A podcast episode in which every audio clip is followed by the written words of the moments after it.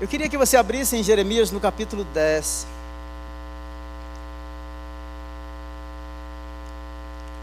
Falar sobre Deus não é um assunto fácil, porque nós não podemos aprender ou compreendê-lo totalmente. Aquilo que nós conhecemos de Deus ou sobre Deus, Ele abriu uma janelinha, não é? Assim, né? Abriu uma, abriu uma fresta na porta e diz assim: Olha, é isso que eu quero mostrar para vocês. Então, aquilo que a gente conhece e aprendemos sobre Ele é porque Ele decidiu mostrar-se, revelar-se, revelar-se a nós.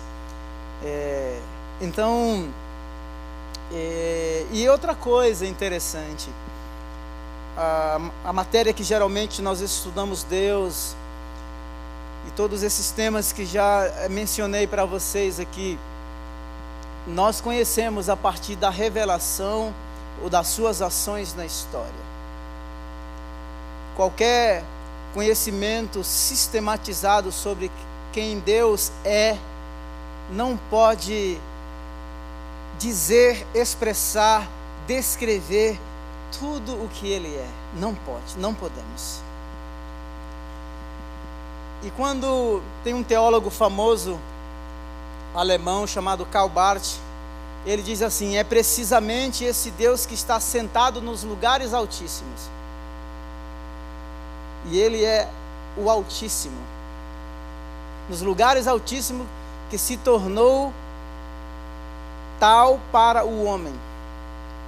Ele se deu, se fez conhecer a si Deus nos, Deus nos lugares altíssimos não significa, portanto, observe isso, que Ele não tem nada a ver conosco, que Ele não nos concerne, que Ele permanece eternamente estranho.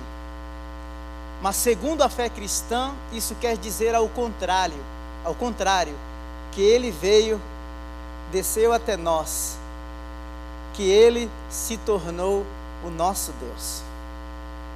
Esse é um aspecto muito distinto de, do cristianismo. O Deus do cristianismo é um Deus distinto.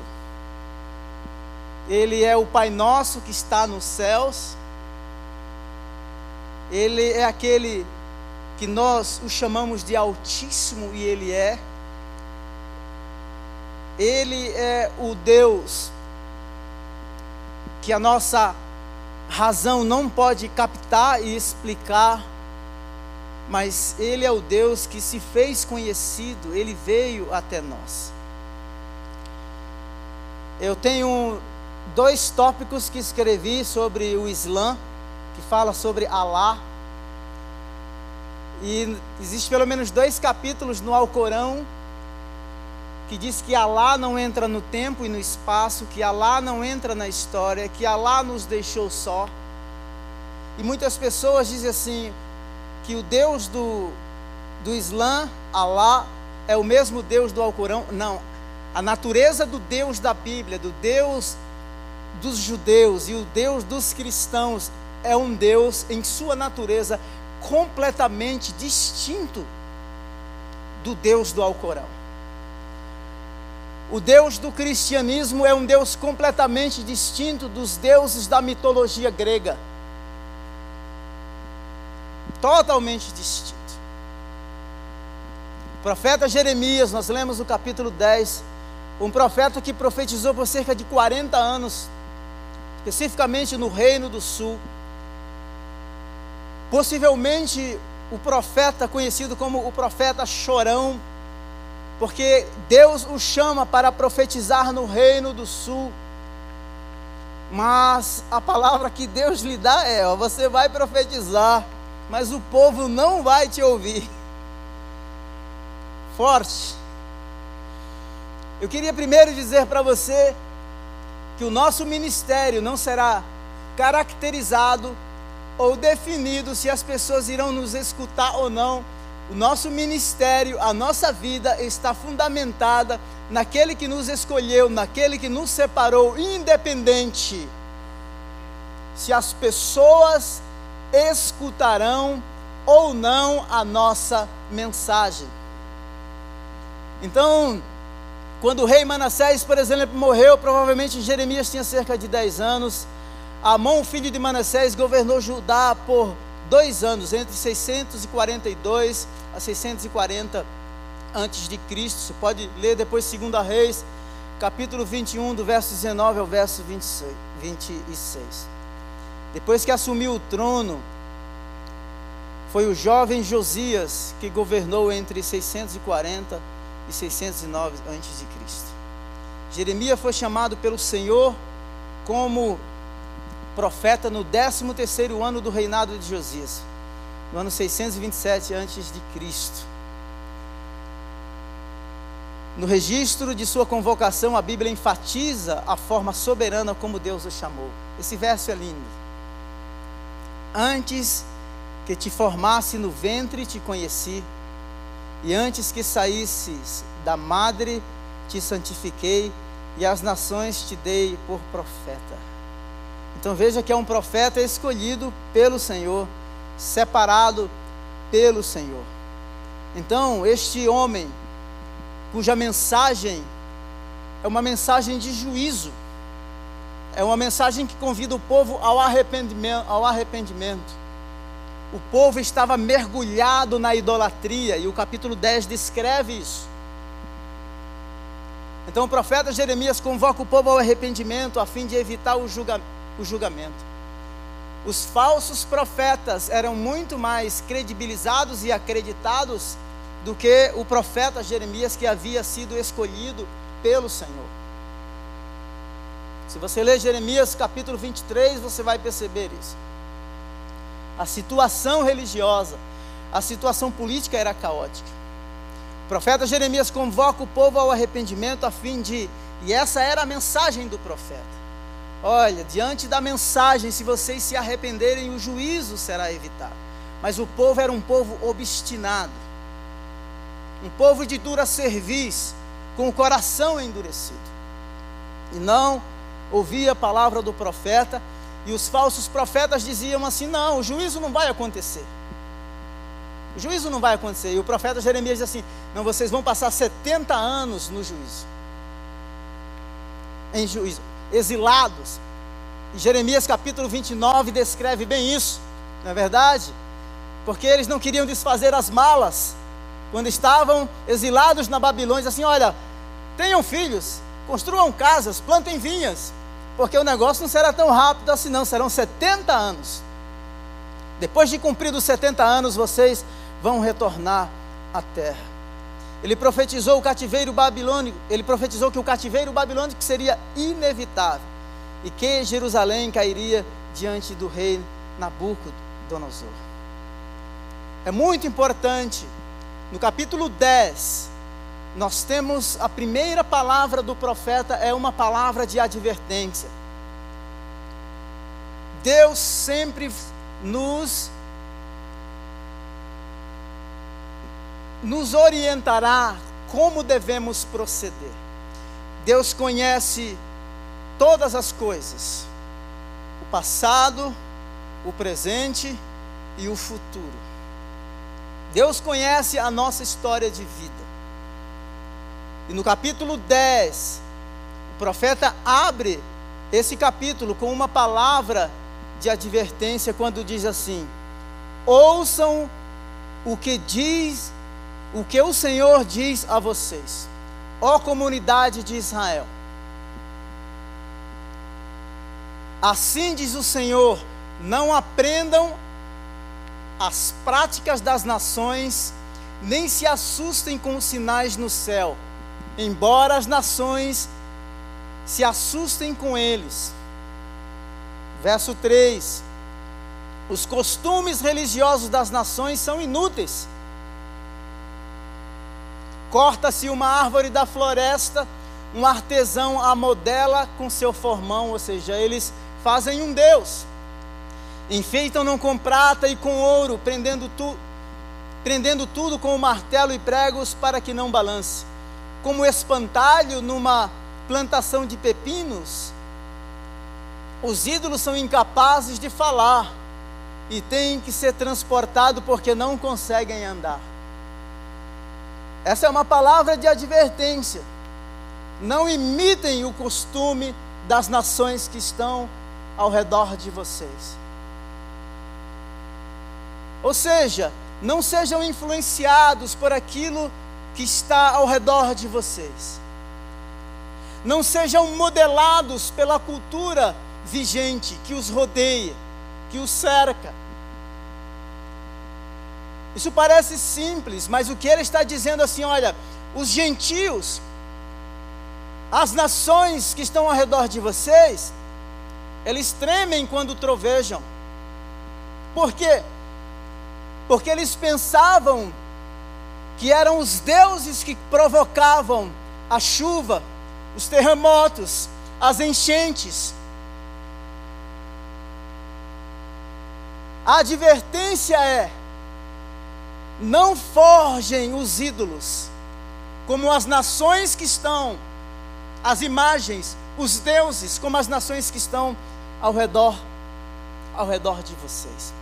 E durante toda a história de Israel, você vai perceber, até, é, até esse período do, do cativeiro babilônico, que acontece em pelo menos três fases, nós percebemos que Israel estava sempre se prostituindo, essa é a palavra que os profetas usam. Apesar de conhecer o Deus verdadeiro, estava sempre se prostituindo com outros, entre aspas, com outros deuses. E o profeta está dizendo assim: olha, eles vão na mata, tiram uma árvore, o artesão forma uma imagem e faz daquilo o seu Deus. Só que esses deuses são inúteis.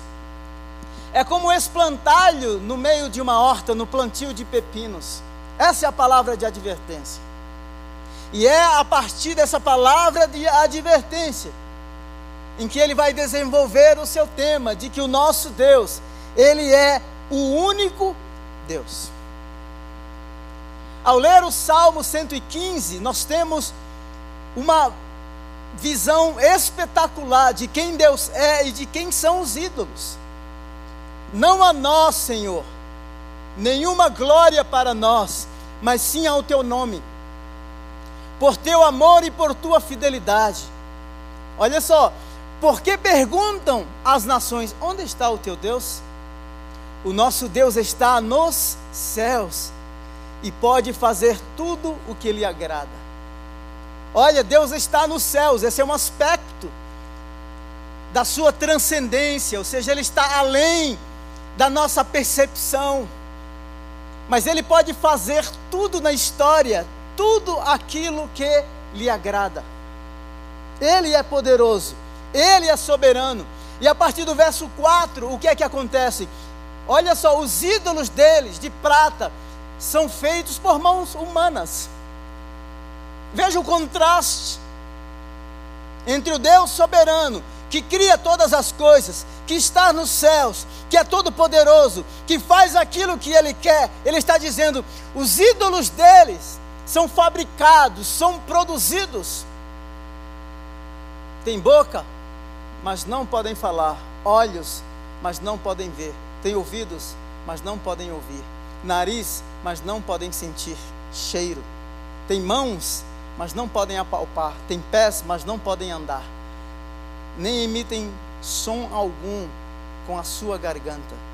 Tornem-se como eles, aqueles que o fazem, e todos os que neles confiam.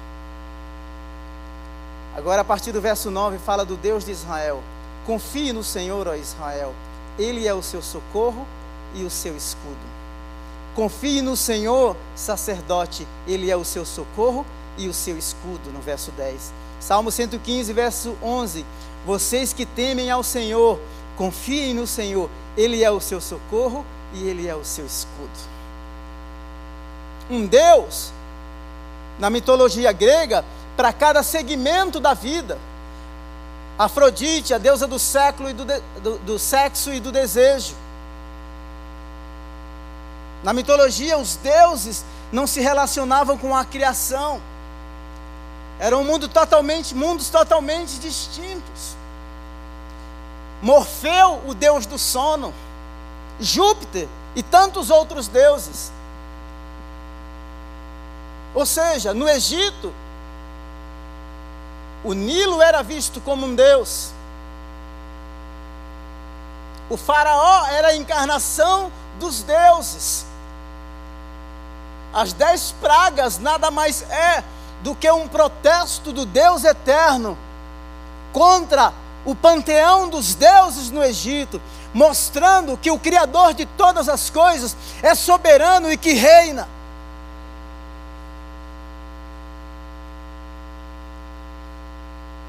Existem muitos crentes hoje que, mesmo conhecendo Deus verdadeiro, como Israel conhecia, ainda recorrem em determinados momentos a outros, entre aspas, deuses. Muitos oscilam em sua fé. Quantas pessoas fabricam os seus deuses? Há mais de 7 bilhões de pessoas no mundo, quase 8, chegando a 8 bilhões de pessoas, e as pessoas consultam o horóscopo, o signo, os astros, outros pedem para ler a mão, como se alguém tivesse a capacidade de ver o futuro. Outros fazem simpatias. Alguns colocam, com todo respeito, colares no, seus, no pescoço como uma representação dos seus guias e dos seus orixás. Mesmo assim, vivem e continuam inseguros, com medo de serem opressos, destruídos. Não há Deus como o nosso Deus a recomendação que Deus havia dado para o povo de Israel é: ele é incomparável porque ele não pode ser fabricado, ele não pode ser produzido. Não tem como expressar Deus esculpindo ou a divindade em toda a sua plenitude num pedaço de madeira decorado com ouro, com pedras preciosas com metais. Não. Quem não te temerá, ó Rei das Nações? Essa é uma pergunta. Os ídolos eram deuses tribais. Baal era o deus que fazia com que a terra produzisse. Os deuses do Nilo, Deus da floresta, os deuses das cachoeiras, e assim por diante. Eram deuses tribais, locais, restritos geograficamente. Ele é o único Deus, porque Ele é o Deus de todas as nações. Ele reina em todas as nações. Ele é Senhor de toda a terra. Quem não te temerá? No verso 7 de Jeremias, capítulo 10, verso 7. Quem não te temerá, ó Rei das Nações? Esse temor te é devido entre todos os sábios das nações e entre todos os seus reinos. Não há absolutamente ninguém comparável a ti. Ele reinou no Egito, ele estava presente no deserto, ele está no sertão, ele está na zona urbana, ele está em todos os lugares. Ainda se no Seol, como diz o salmista, fizermos a nossa cama, ele ali está.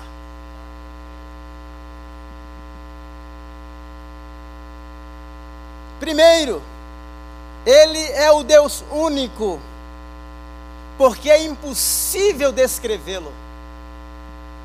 A ordem que Deus havia dado nos Dez Mandamentos é: Eu sou o Senhor teu Deus que te tirou do Egito, da terra da escravidão. Verso 3, Êxodo capítulo 20, verso 3: Não terás outros deuses além de mim, não farás. Veja, é essa a ordem dada. Não fabrique o seu Deus. Não produzam imagens. Não se sinta ofendido se você está me ouvindo e se você é um católico, não é praticante. Mas a idolatria que surgiu nos primeiros séculos, ela foi uma distorção do princípio pela qual ela foi criada, porque Roma havia sido invadida por muitos povos bárbaros, e os bárbaros não sabiam ler. Eram analfabetos. Não tinham alfabeto, não tinham a sua língua, não tinha nada, quer dizer, a língua era só falada, não tinha nada escrito.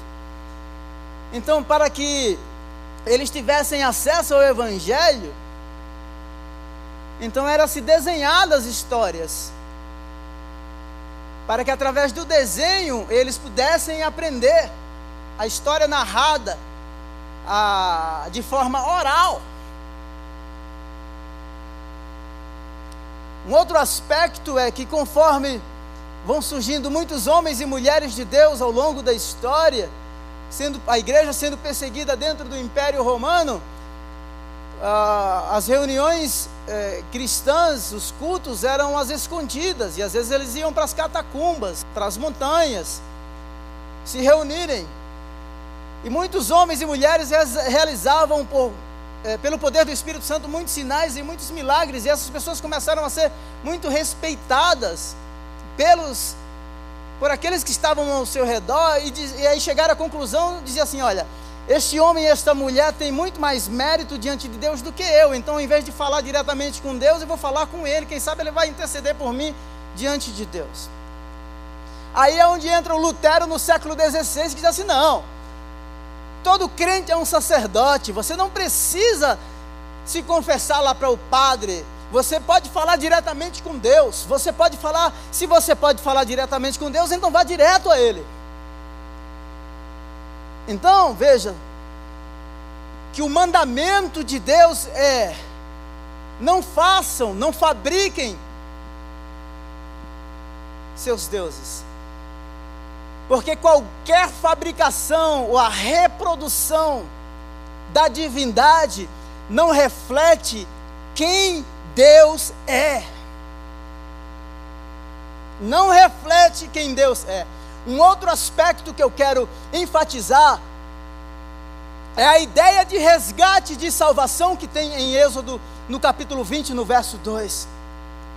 Eu sou o Senhor, o teu Deus. Deus é pessoal.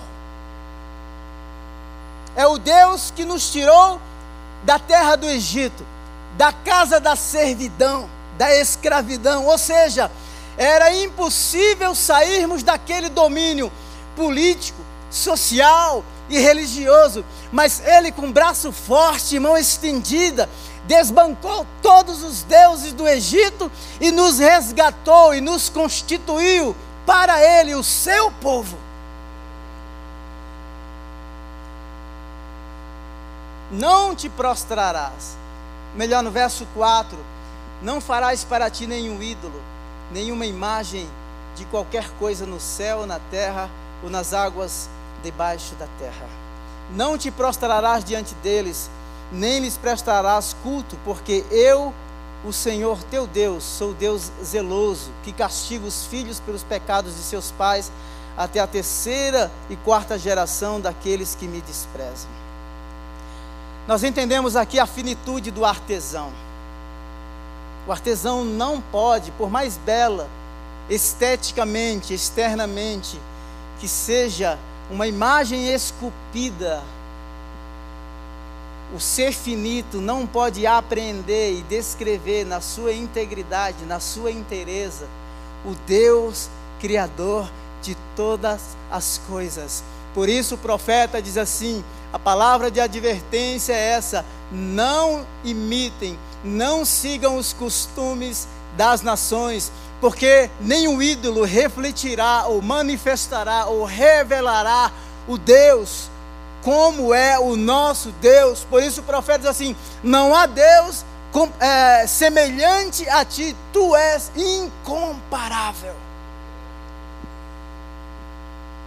Atos capítulo 17, verso 24. O Deus que fez o mundo e tudo que nele há é o Senhor do céu e da terra e não habita em santuários feitos por mãos humanas. Ele fez todas as coisas. Ele não habita em santuário feito por mãos humanas. Ele decidiu habitar no nosso coração por meio do Espírito Santo. Nós nos tornamos a sua casa, o lugar da sua morada. Deus, ao longo da narrativa bíblica, desde Gênesis ao Apocalipse, ele sempre procurou um lugar onde pudesse habitar. Por isso Jesus disse: convém que eu vá, porque se eu não for o consolador, não virá. Ele veio e veio para ficar. Paulo vai dizer que nós somos templo do Espírito Santo. Atos 17, 29. Assim, visto que somos descendência de Deus, não devemos pensar que a divindade é semelhante a uma escultura de ouro. Desbanca tudo esse aqui. Ah, do ponto de vista da decoração, hoje muitos é, católicos, como dizia o Davi Miranda, né, os nossos irmãos católicos, é, é, do ponto de vista da decoração, da arte, a arte é uma beleza, mas a arte não expressa o divino, a arte não expressa o sagrado. Não expressa. Não podemos dizer que a divindade é semelhante a uma escultura de ouro, prata ou pedra feita pela arte e imaginação do homem. Atos 17, 29. A imaginação do homem não tem somente a, limita, a limitação para descrever, para, uh, mas também tem a limitação para aprender, para compreender o divino e o sagrado. Aquilo que conhecemos de Deus, conhecemos porque Ele se fez conhecido. Ele decidiu rasgar o seu coração ao longo da história por meio da revelação, por meio dos seus profetas, por meio dos apóstolos. No Império Romano, muitos imperadores faziam as suas imagens e colocavam uma imagem em cada cidade como se fosse uma representação sua. Era somente uma representação. Eu lembro que estive num país da Ásia Central e era impressionante. Em cada avenida principal tinha lá a imagem, não é, do presidente daquele país como se fosse nos países islâmicos os califas, não é, ou, ou, ou, os presidentes, eles se intitulam como se fossem descendentes diretos do profeta Maomé. E são os deputados da UMA. UMA é a sociedade, a comunidade, comunidade islâmica.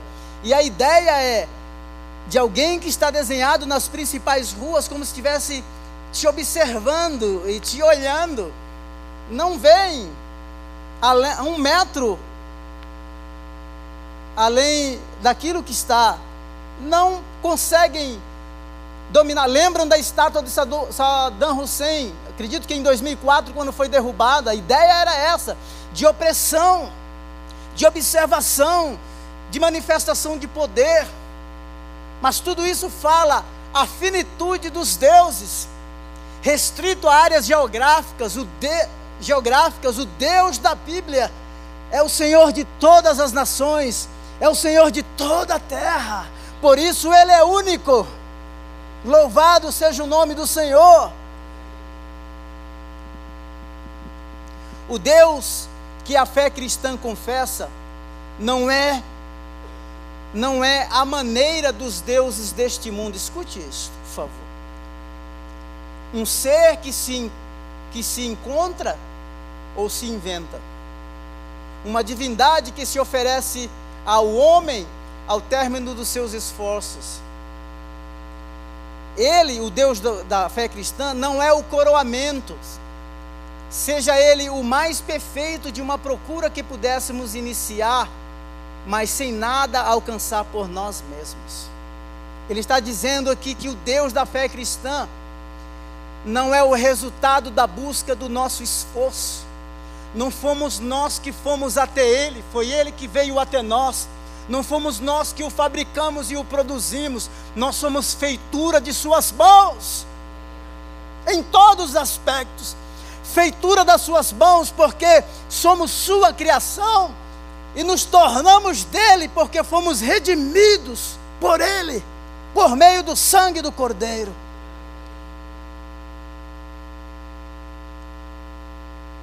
Atos Atos 17, 16 diz assim: Enquanto esperava por eles em Atenas, os seus companheiros, ele ficou profundamente indignado ao ver a cidade, a cidade, ao ver que a cidade estava cheia de ídolos. Paulo viu a cidade, andando por Atenas, cheia de ídolos, ídolos locais. Pois andando pela cidade, observei no verso 23, Atos 17, 23, observei cuidadosamente seus objetos de culto e encontrei até um altar com esta inscrição ao Deus desconhecido. Ora, ora, o que vocês adoram? Preste atenção, o que vocês adoram, apesar de não conhecerem, eu lhes anuncio. Muitos deuses. Estava lá um altar oferecido ao Deus desconhecido. Hoje é, entre aspas, né, chique, é moda, por causa da tolerância religiosa, né, que na verdade não há. Outras religiões e filosofias são toleradas em muitos ambientes, mas geralmente a fé cristã ela é reprimida e ela é rechaçada em muitos ambientes, porque o evangelho é contracultural. Contracultural. Agora Deus tem um lugar na cidade. Ele reina. Ele é Senhor das nações. Ele é todo poderoso. Deus pode estar no meio desses altares, mas ser um eterno desconhecido, como em Atos capítulo 17. E o Paulo vai dizer assim: olha, vocês até adoram, mas esse Deus que vocês adoram não conhecendo, é este que eu anuncio a vocês. A primeira coisa que eu queria que nós pensássemos como Igreja Batista do Povo ao andar pela cidade, quais os ídolos que nós enxergamos e como nós respondemos emocionalmente e espiritualmente, e quais os esforços que temos feito como pessoas, como cristãos comprometidos com o Evangelho para mudar esta realidade. O ídolo é o, o, o, o, o ídolo pode ser o ego. O ego reina numa cidade como São Paulo. Falar da cidade pode ser muito subjetivo. O ego, o ego reina nas universidades. O ego reina porque dizemos que temos o poder econômico, ou somos as cidades mais fortes do Brasil. Temos as melhores universidades.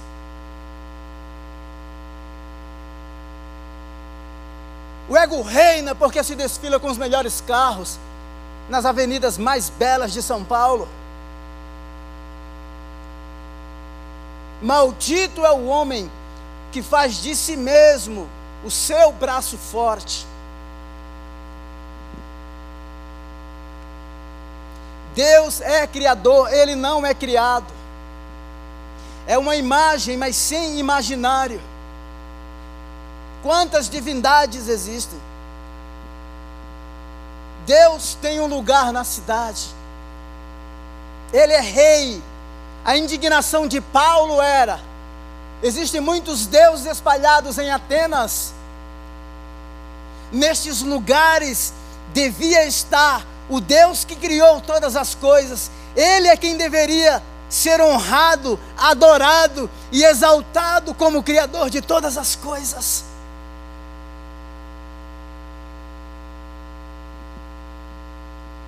Veja as consequências de quando Deus, ele é removido de uma sociedade. Quando ele é colocado, quando eu falo, eu estou usando uma linguagem, não é? Deus, ele está presente. Mas quando o ser humano deliberadamente tenta marginalizá-lo, foi isso que aconteceu ah, no iluminismo, com o surgimento da ciência, Os filósofos diziam que a filosofia ia fazer uma faxina em Deus, que agora a ciência propõe o progresso da sociedade sem precisar da fé. Ah, no Reino Unido, por exemplo, um ateísta com uma outra escritora fez uma propaganda nos ônibus, 800 ônibus com os anúncios dizendo assim: no princípio o homem criou Deus. 800 ônibus, muito cara a propaganda. Uma sociedade secularizada em que Deus não é mencionado. No iluminismo, as pessoas diziam assim, ou os filósofos diziam assim: não. O homem saiu de um estado de infância, da era das trevas, que era a era em que a criação era explicada através de Deus e da Bíblia, teocentrismo e biblicismo. Agora o homem se evoluiu, chegou à idade adulta, é iluminado, então não precisa mais de Deus, Deus vai para a margem. Fora. Veja as consequências de quando Deus é. E eu gostaria que você, você, ouça-me. Eu falei, conversando com ontem, eu estava dando uma aula na integração e eu falei que esse ano o negócio vai pegar no Brasil. Nós nos tornamos objetos de pesquisa como povo evangélico no Brasil. Você tem a total liberdade de escolher como cidadão em quem votar. Mas eu gostaria que você separasse um tempo e lesse o estatuto, as propostas dos partidos que você vai votar.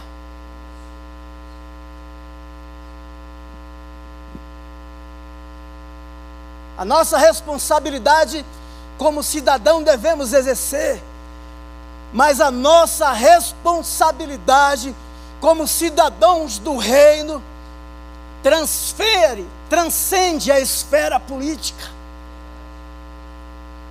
Transcende a esfera política. Romanos 1,18: Portanto, a ira de Deus é revelada do céu contra toda impiedade e injustiça dos homens os homens que suprimem a verdade pela injustiça. Olha só. Pois o que de Deus se pode conhecer é manifesto entre eles. Primeiro, Deus se revelou. Deus abriu a janelinha e disse assim: Filho, filha, veja o meu coração, experimente o meu amor, a minha graça. Verso 20: Pois desde a criação do mundo, os atributos invisíveis de Deus, seu eterno poder, a sua natureza divina, têm sido vistos claramente, sendo compreendidos por meio das coisas criadas, de forma que tais homens são indesculpáveis. Diante do conhecimento revelado, todos nós somos indesculpáveis, crentes e não crentes, porque a consciência nos diz que há um ser supremo, inteligente e que nós somos obra e feitura de Suas mãos. Agora, tendo conhecido Deus, não o glorificaram. Aí está a questão.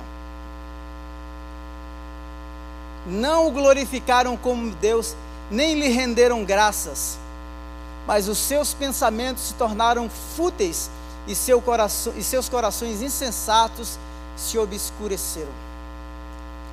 Toda a revelação de Deus visa nos colocar, nos conectar, nos reconectar, nos reconciliar com o Criador. Toda a revelação de Deus nos visa ou visa nos reconectar com o Criador. É uma volta à fonte de vida. É o retorno para casa do lugar de onde saímos. A ideia de arrependimento é esta: alguém que está indo na direção errada e volta. Paulo aos Coríntios escreveu aos Coríntios na segunda carta dizendo, capítulo 5, Deus estava em Cristo reconciliando consigo o mundo. A iniciativa foi dele. Dele. Dizendo-se sábios, se tornaram-se loucos por quê? Porque rejeitou a revelação, porque rejeitou o conhecimento de Deus, porque suprimem a verdade. Será que a verdade suprimida neste tempo? Dizendo que eu mudo de gênero do dia para a noite, dizendo, como diz o Manifesto Comunista e Judith Butler, dizendo assim, que o sexo ou o gênero é uma construção social. Colocando as verdades bíblicas e os princípios que mantêm a paz e a harmonia numa sociedade, gerando uma confusão terrível. Será que é normal filmes sendo lançados, um adulto instigando, estimulando a pedofilia, pedindo que adolescentes sendo manipulados o masturbe? E será que se eu protestar contra isso, ou dizermos que isso não convém, vão me chamar de negacionista e isso será os princípios normativos? Absolutamente não. E aí joga-se a ética para o ralo, o respeito, a democracia. Não. Homens que suprimem a verdade, dizendo-se sábios, tornaram-se loucos. E me deixe dizer outra palavra para você que ainda que saiam palavras desse púlpito, como o pastor Jonas diz, a gente prega a Bíblia, certo? Se você não concordar, você vai brigar com aquele que nos deu a Bíblia. Mas seja como crente bereano, a gente manda daqui para lá, você lá, Atos 17 diz assim, que eles examinavam para ver se o que Paulo falava fazia sentido. Olha aqui, sabe uma coisa que me preocupa? E aí não é quando eu ouço ou vejo crentes qualquer pessoa que se tornou cego por causa de uma ideologia. Cegos. Um cego não pode guiar outro cego. Ambos cairão na cova. Ambos caminharão para a ruína. Então, qualquer proposta sociopolítica e religiosa. O crivo são os princípios cristãos.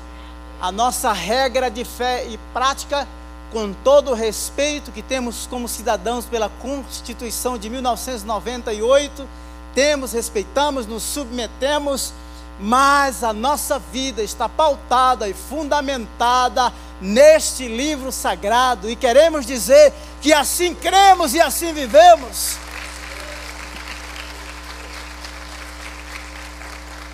Glória a Deus. Acho que você não vai voltar aqui domingo, não vai voltar. Tem uns cabos que dizem assim, não, você estava bravo, hein? dizendo-se, verso 23, e trocaram a glória do Deus imortal. Olha só, trocaram. Trocaram a glória do Deus imortal por imagens feitas segundo a semelhança do homem mortal. Honraram mais a criatura do que o Criador. O que eu estou mostrando para você é que Deus se revelou, ele se fez conhecido Deus é o fundamento, é a sustentabilidade, é o elo que sustenta uma nação, que sustenta o povo, que sustenta uma família. Quando Deus saiu de cena, sabe? Por uma rejeição deliberada dos indivíduos, porque trocaram a imagem do Deus invisível. Preferiram seus deuses fabricados, produzidos. Ninguém é comparável a Ele. Ele é único. É o único Deus que detém o avanço do mal. O mal não tomou conta da sociedade porque Deus reina. Pode vir direita, esquerda, marxismo do Stalin, comunista, socialista. Deus reina. Ele é o Deus dos deuses, Ele é Senhor dos senhores, Ele é aquele que de eternidade em eternidade é Deus. Por isso, Deus os entregou à impureza sexual, segundo os seus desejos. Eram os desejos que eles tinham. Trocaram a verdade de Deus pela mentira. Adoraram e serviram as coisas criadas em lugar do Criador. Que é bendito para sempre. Nós somos uma luz que aponta para este Deus Criador, grandioso e sublime. Deus faz milagres, e o maior milagre de Deus está aqui. Somos nós, é a igreja. Nós somos o resultado de muita perseguição. Quantos tentaram destruir a igreja ao longo dos anos? Um grande avivamento está acontecendo no Irã, um país muçulmano. A Ásia Central, sudeste da Ásia. China, as bases da China estão sendo minadas pelo poder do Evangelho. Deus reina. Além do mais, visto que desprezaram o conhecimento de Deus, ele os entregou a uma disposição mental reprovável.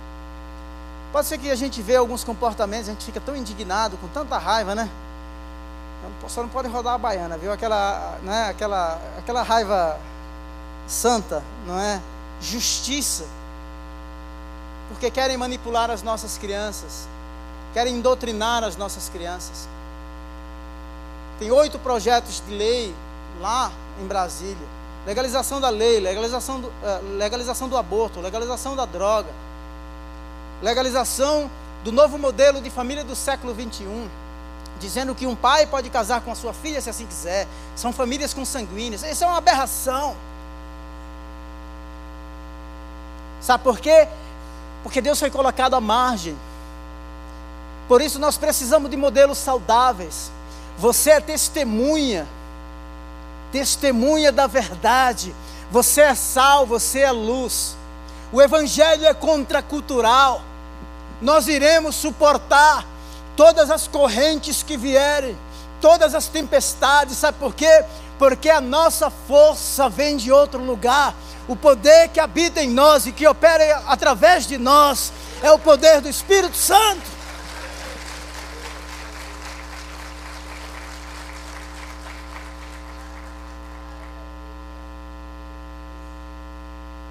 Glória a Deus. Eu queria que você soubesse que Deus é um mistério. Eles não dessa palavra. Os pentecas gostam dessa palavra, é mistério. É, né? Eita! Fala de mistério, o, o, o assembleano já faz assim.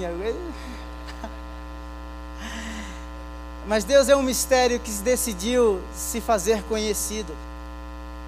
Apesar de toda a nossa incapacidade de compreendê-lo, Ele se revelou a nós. Deus é muito estranho, ou o conceito sobre Deus pode ser muito estranho à mentalidade moderna, à ciência moderna.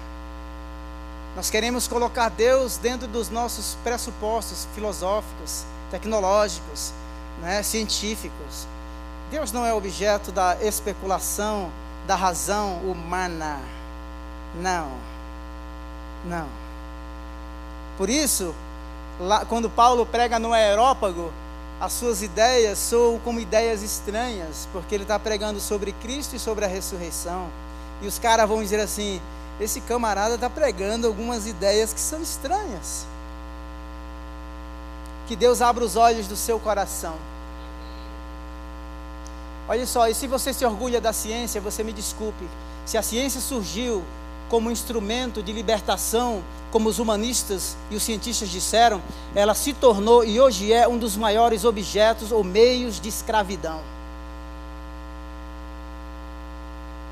Então, menos, não é? Alguns filósofos e epicureus estoicos começaram a discutir com ele. Alguns perguntavam: o que, o que, o que está tentando dizer esse tagarela? Outros diziam: parece que ele está anunciando deuses estranhos. Pois Paulo estava pregando as boas novas a respeito de Jesus e da ressurreição. Os conceitos sobre Deus podem parecer estranhos à mente moderna, ao ateu. Pode ser. Mas de repente, você abrirá, Deus abrirá os olhos do seu entendimento e você se dará a oportunidade de desenvolver, mesmo estudar, já que você gosta do negócio mais robusto, não é? Estude, mas estude com o coração aberto. Estude, peça para que o Espírito Santo opere na sua mente e no seu coração. Porque pelos olhos da razão, nem crente nem ateu vai ter a percepção de quem Deus é. Nós temos o conhecimento dele porque ele se revelou até nós. E eu quero encerrar com uma. É, citando dois versos, principalmente, de 1 Coríntios, capítulo 1 e capítulo 2. Pois a mensagem da cruz é loucura para que estão, os que estão perecendo, mas para os que estão sendo salvos é o poder é o poder de Deus. Verso 20 de 1 Coríntios: Onde está o sábio? Onde está o erudito? Onde está o questionador desta era? Acaso tornou Deus louca a sabedoria do mundo? Paulo está dizendo assim que, segundo a sabedoria mundana, você não vai ter a percepção de quem Deus é, depois no capítulo 2 ele vai dizer assim: Olha, o espírito do homem compreende as coisas do homem, mas o espírito de Deus compreende as coisas de Deus de tal forma que vai a fundo no próprio Deus. E aquilo que conhecemos de Deus, Ele nos fez conhecer por meio do Seu Espírito. Então eu gostaria que a gente orasse. Por favor, se coloque em pé.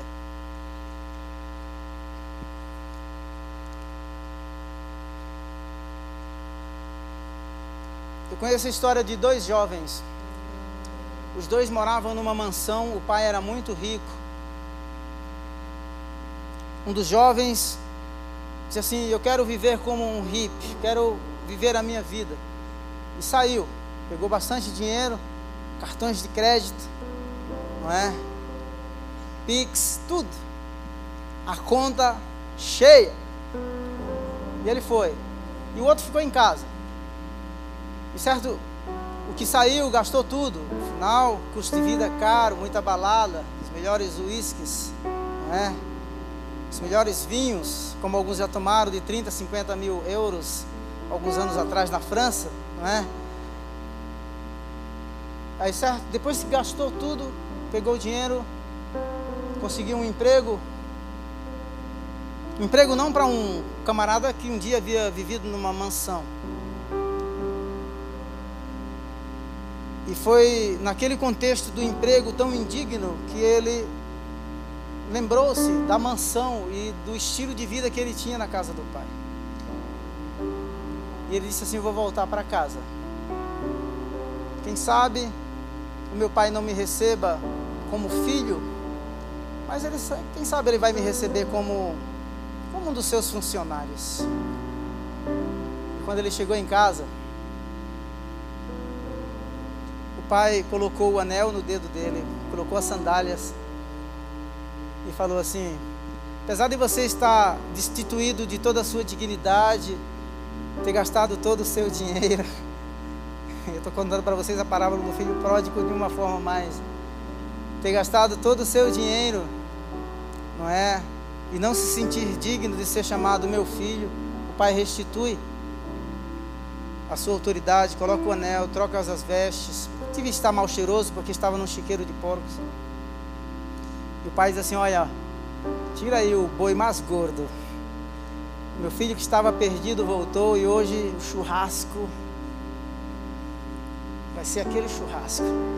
Para um vinagrete aí bom, né? E o outro filho que estava em casa, tão perto do pai, mas sem consciência paterna, sem saber que tudo aquilo que ele tinha lhe era de direito que estou querendo dizer para você nessa manhã. É primeiro, aquele jovem teve a consciência de quem Deus é e lembrou-se da casa do pai num chiqueiro de porco. Quando ele chega em casa, pensando que o pai vai rejeitá-lo ou diminuir, minimizar o seu status, o pai não faz isso. O pai restaura, o pai restitui, o pai abraça, o pai regenera e manda fazer festa. E sabe o que é que acontece? O que eu acho legal, e eu estava pensando nisso anteontem à noite, que Deus gosta de festa. Aquele cara maltrapilho, ele não somente, apesar de ter gastado todos os seus recursos, ele não somente move toda a casa do seu pai, os seus funcionários e promove uma festa, mas ele promove uma festa nos céus. Fala aí, não é lindo isso? Esse é o Deus da Bíblia. O Deus da Bíblia que não somente ama e vai no chiqueiro de porcos e resgata e nos dá consciência de que estamos perdidos, maltrapilho, de que os recursos para a vida se foram, de que a força se esgotou, de que as tentações do mundo, as vitrines, as propostas eram boas, mas não preencheram o vazio do coração. E ele volta para casa. E o pai o abraça. O pai o acolhe. Os nossos pecados podem até manchar as nossas vestes externas, as pessoas podem olhar para nós e ver que a nossa dignidade se foi. Mas o Pai sempre nos verá como filhos. Nós temos o DNA dele e quando voltamos para casa, apesar de toda a nossa indignidade, a festa na casa é terrena, mas a festa nos céus. Nesta manhã você tem a oportunidade para voltar, de voltar para casa do lugar de onde saiu. Casa qual você tem consciência e tem saudade. Talvez você pense assim, não, mas não é? Tomar o trapilho sujo, cheirei muito, não é? Tomei todas, me prostituí, me vendi, fiz comprometimento com outros deuses que não eram deuses, me permita lembrar, porque ninguém é semelhante a Ele. Se você nesta manhã quer entregar a sua vida para esse Deus que entra no tempo e no espaço, no chiqueiro de porco, que promove festa e que se alegra porque alguém que estava perdido foi achado, faça essa oração comigo. Fala assim: Senhor Jesus, nesta manhã, eu te recebo no meu coração. Eu reconheço que sou indigno. Por isso, Preciso que o Senhor perdoe os meus pecados. Eu ouvi a tua voz, fui tocado pelo teu amor e quero voltar para casa, ser acolhido em teus braços.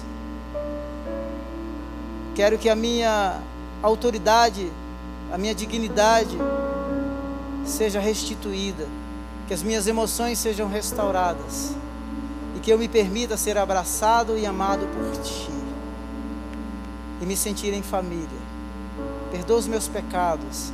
Escreve meu nome no livro da vida. Amém. Alguém fez essa oração de entrega da sua vida para Jesus pela primeira vez? Não? Ninguém? Glória a Deus. Vamos orar mais uma vez? Põe a mão assim sobre o seu peito, sobre o seu coração. Senhor, em nome de Jesus, não há ninguém comparado a Ti.